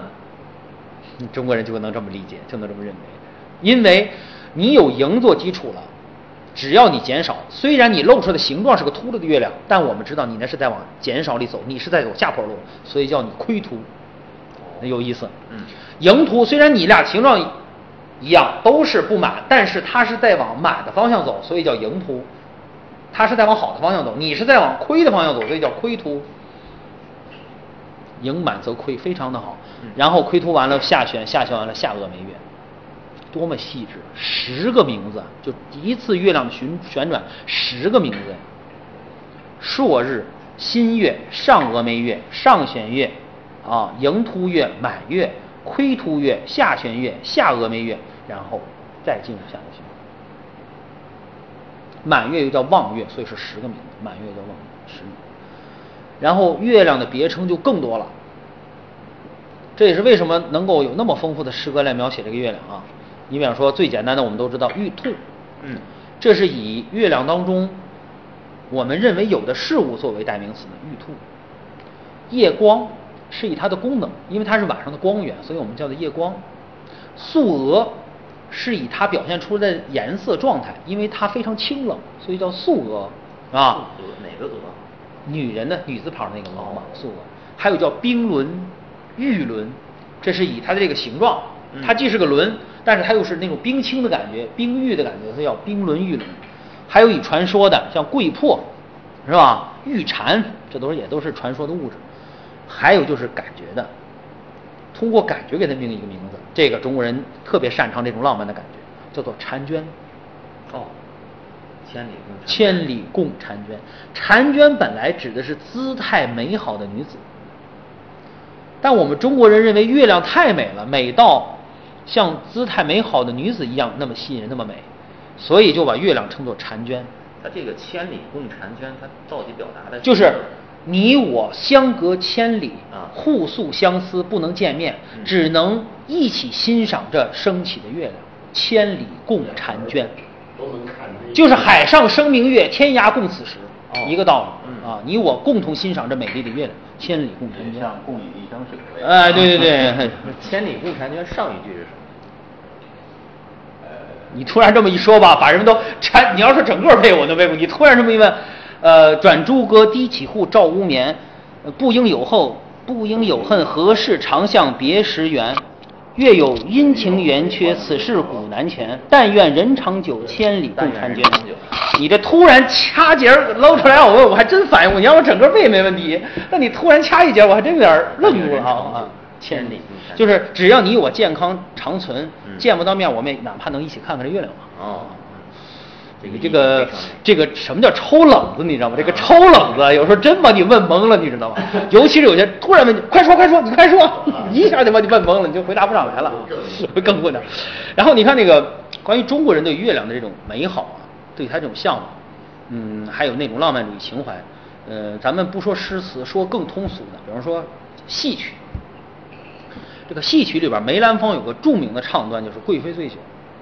嗯，他那个醉酒之后一出来，他那个唱词啊，叫做“海岛冰轮初转腾，海岛冰轮啊，首先讲了。月亮出来了。哎，这个海岛冰轮可特别有意境啊。嗯首先说，我们讲海上生明月，嗯所以叫海岛冰轮，就是一轮皎洁如冰的月亮从海面上升起。海哪个岛海面就是海岛的岛啊，啊海岛啊。啊，海岛。好了，但这个海岛还有另外一层意思，就是他和唐明皇最喜欢游览的地方是哪儿？太液池。哦，太液池里有仙岛，他也意思指的是，这个时候我现在自己一个人在太液池看着仙岛月亮升起来，嗯嗯非常好的意境嗯。然后是见玉兔，玉兔又早东升，那冰轮离海岛，乾坤分万明，皓月当空，恰便似嫦娥离月宫，奴似嫦娥离月宫，好意思嫦娥下九重，清清冷冷落在广寒宫，广寒宫。嗯，你就说整个这个唱词唱词全是月亮，变了不同的说法，冰轮呐、广寒呐、玉兔啊，它变了好几个说法，就是月亮，这就是中国文化的魅力。就是它不会像西方似的摸摸摸摸摸摸，他没，他他就一个词来回摸，这个不会。说了半天，其实他的是他是故意这么的呃重复节奏，如果愿意，他可以不重样。他可以说二十个名字不带重样，但都说是月亮，这就是厉害。所以你通过这个，你就能看到这个月亮在文化里它非常的重要。呃，然后就说到咱们中秋节，啊，这也是为什么要讲这一期这个内容啊，咱马上就到中秋了。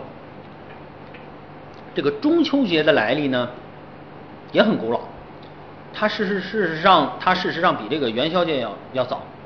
最早能见到的记载是什么呢？是《周礼》。哦，《周礼》很早了。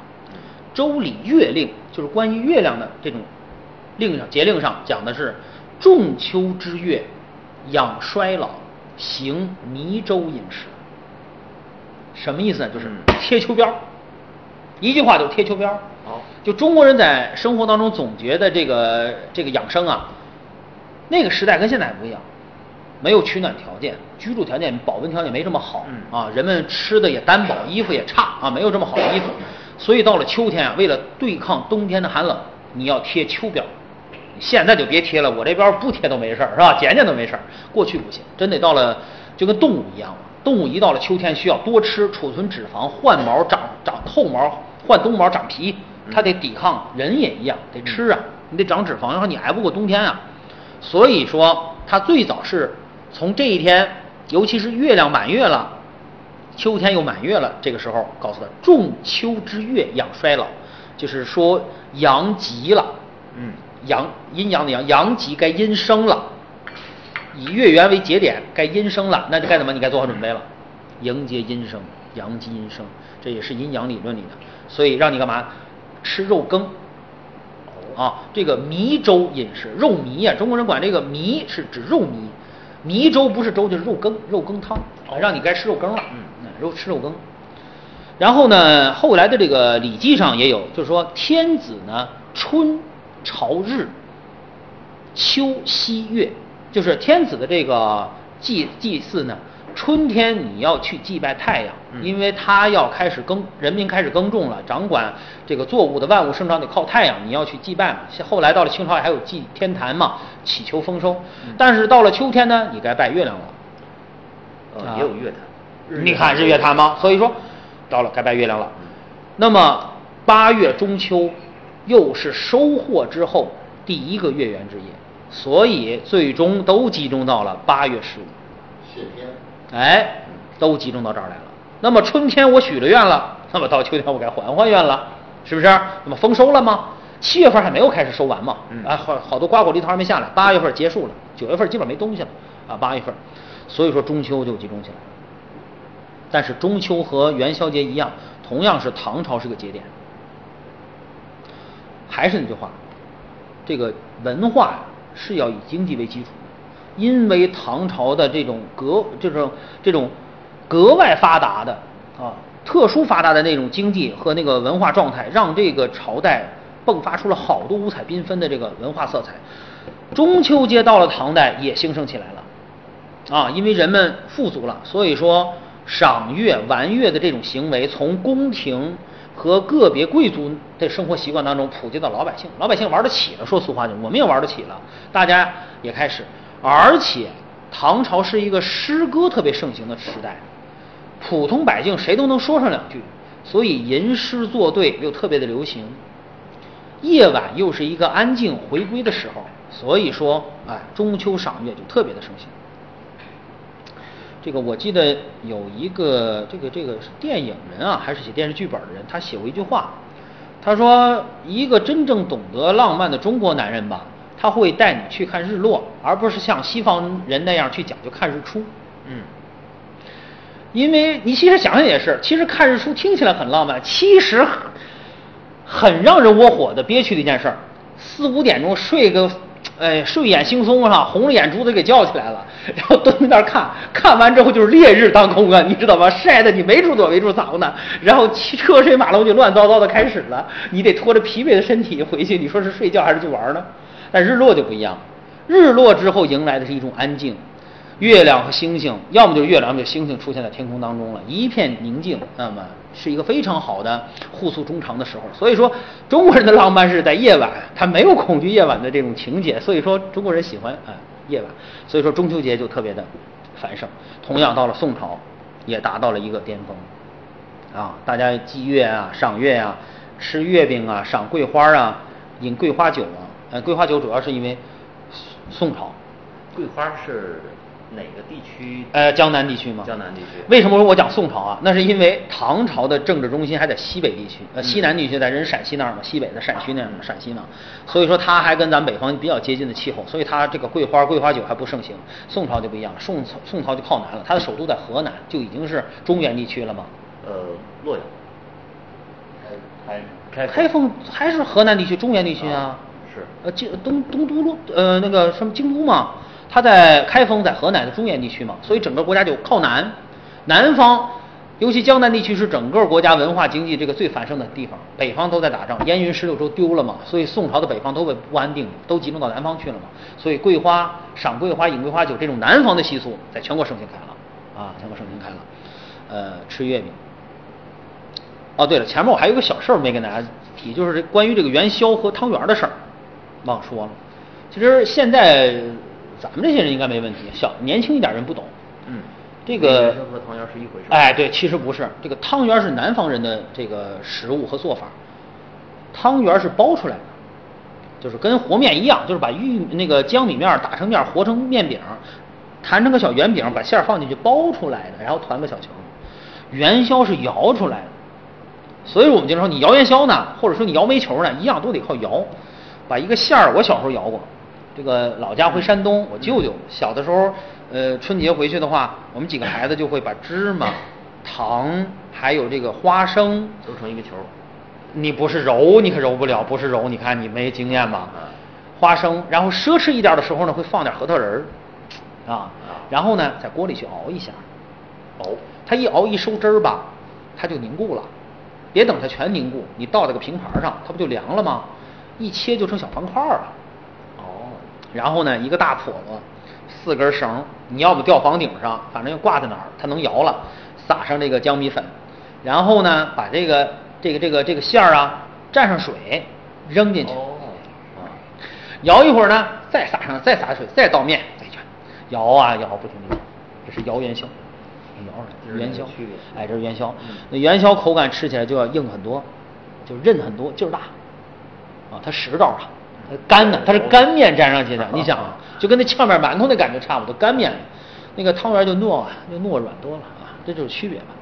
然后是月饼，月饼是什么呢？说起点月饼，月饼它其实是一种名称，而不是食物，因为这种点心中国古来有之，说白就是带带馅儿的，过去叫饼，嗯，饼这个词是早就有的，什么龙凤饼啊、团饼啊，早就有这个词儿。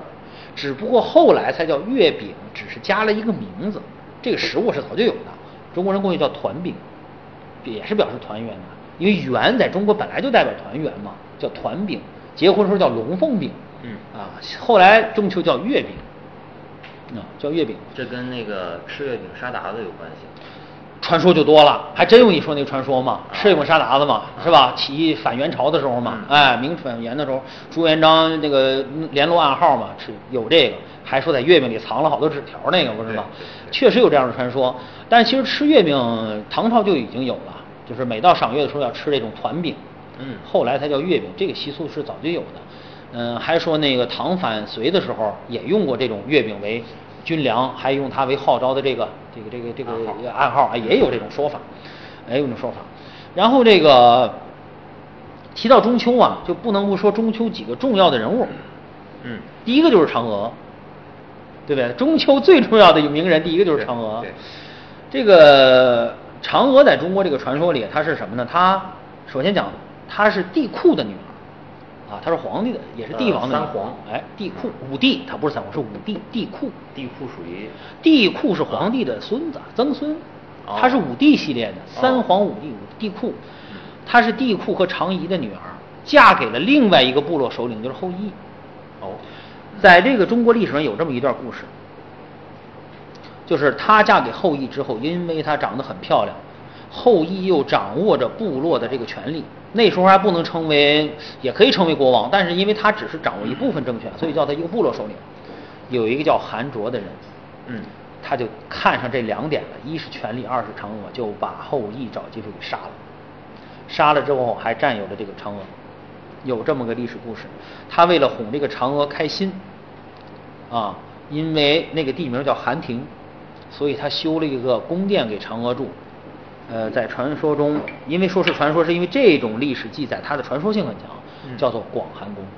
哦，那么就由这个传说，因为人们对后羿，有些人就是后羿这一支的人对后羿有感情，对嫦娥也有感情，所以就编出一个神话，就演变成了后羿是一个人民的英雄，射射日的人民英雄，射下八个太阳。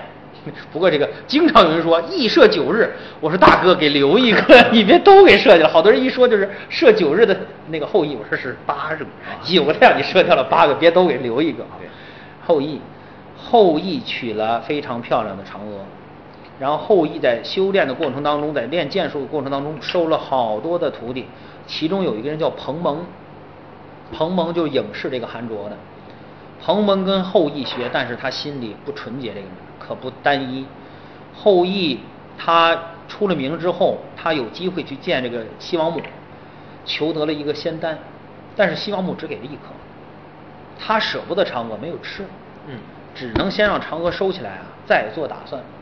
结果彭蒙也知道这个事儿了，他就故意有一次出去练习剑法，他就托病不去，等着后羿带着弟子走了之后，他跑到后羿家里去，逼着嫦娥要这个药。嫦娥没有办法拿出来，但是知道不能让这种人成仙，他自己吃了。哎，这么着跑到月亮上去，跑到月亮上去了，然后住到了月亮上。后羿回来之后非常生气，抓这个彭蒙，彭蒙早跑了。没有办法，只好设摆了香案，在后院里去祭拜月亮。但是他发现，只要他在圆月的时候一祭拜月亮，就能隐隐约约看到嫦娥在月宫当中。后来王母还给了他一个能力，就是让他能和嫦娥在桂树下对话。哦，这个地方，这个这个传说就有了分界线了。有人说是后羿得到了王母的许可去月亮上，但是不能是人，而是一只兔子。这 这个传说，当然传说它会有很多个版本。这个版本主要是那个后羿这一支儿的人，他们不希望后羿是被这么杀掉的，然后把嫦娥就霸占了，所以就有这么一个神话传说啊。呃，嫦娥有什么关系啊哎，你听我说呀，嗯这个兔子还有一个说法是嫦娥自己抱上去的。嗯但是这个捣药是为什么呢？是嫦娥想回来，她自己配药，希望能够再获得飞升的能力，能够飞回地面上来。嗯嗯啊，捣药。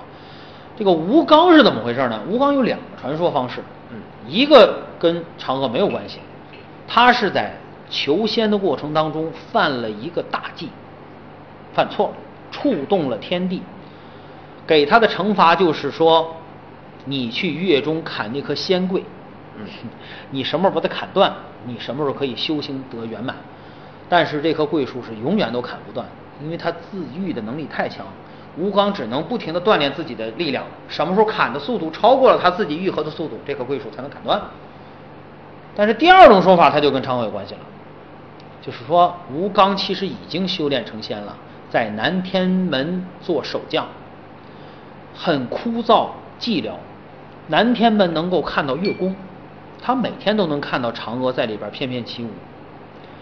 时间长了之后呢，他就是每天去看嫦娥，就已经成了他日常的一部分了。结果，南天门守卫出现了纰漏，他渎职了，哦，把他罚到月亮上去看归属。啊，这个就跟嫦娥有那么一点联系了，这个传说方式，这么两个传说。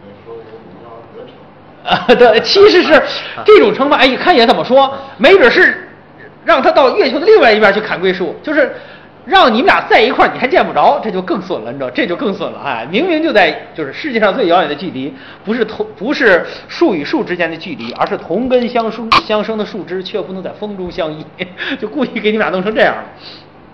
然后这个兔子我刚才讲了，一个说法是嫦娥抱上去的，一个说法是后羿变的。啊，然后是这个玉蟾，这个蟾宫啊有几种说法，一个是说就是隐隐约约那个黑影啊像个金蟾玉蟾，还有一种说法是什么呢？蟾呢是财富的象征，嗯，它有无限的财宝，它不光不光身身上长满了金钱，它还能吐财宝吐金钱。然后呢，这个月亮上呢有一只玉蟾，这个蟾也是能吐好多财宝。结果这个嫦娥上去之后呢，这个玉蟾就吐了好多财宝，堆砌出了一个宫殿，用金玉堆砌的宫殿就是广寒宫，玉蟾化广寒，也有这种说法，就是玉蟾化了广寒了啊。所以说这个广寒宫是特别的漂亮，都是那种晶莹剔透的玉石宝石砌成的啊，是玉嗯玉蟾化。呃，然后这个最后一个著名的人物就是兔爷。啊，这个中秋节啊，这个几个名人还有个兔爷，兔爷是北方人常常供奉的。呃，兔爷呢，他那个传说其实就是说地上发生瘟疫了嘛，嫦娥每天都看着地上的这个这个故乡想回来，回不来，他就把兔子给派回来了。因为兔子每天捣药，反而有了仙性了。你别看他回来，兔子能回来，他把兔子给放回来了。这个兔子呢，就化妆成各种人形。它穿梭在这个人世当中，去散播这些灵药，治好你的瘟疫。所以说，兔子就穿各种各样的衣服，逮着什么骑什么，有骑鹿的、骑马的、骑老虎、骑什么都有，还有骑麒麟的时候。所以说，兔爷就成了穿什么都有，骑着什么的都有。呃，这是这个神话传说。但是这个他这个神话传说呢，因为大家对兔爷有了敬仰之后吧，得给兔爷他有一个名字和出处啊。嗯，那就得找这个兔子的祖宗。兔子里边的头做代言人，谁呢？就是有个叫长耳定光仙的人。这《封神演义》里有，他提了一下，这又是个兔子精。他是截教，截教不都是各种动物什么的修炼，还有树植物修炼吗？它是一只兔子，它是兔子里的老大，兔子精。所以说，有的这个兔爷上你能看见写着长耳金光仙，啊，长耳金光仙是这么来的，那个兔爷。啊，今天这个。月亮讲到这儿基本上就完了啊，还有点其他这个诗词方面内容太长了，以后有机会。总之，月亮在中国人的这个文化生活当中真的是占了一个很重要的地位。像中国人这样崇拜月亮的民族是绝无仅有的啊，尤其是我们一直延绵到今天啊，对月亮的认识、崇拜和对它的这种呃浪漫主义化、理想化啊，也是我们的一个呃文化的财富。嗯，现在中国的月亮也逐渐圆起来了。我希望大家对自己的这种月亮也有一个新的认识啊。今天咱们就到这儿了，好。好。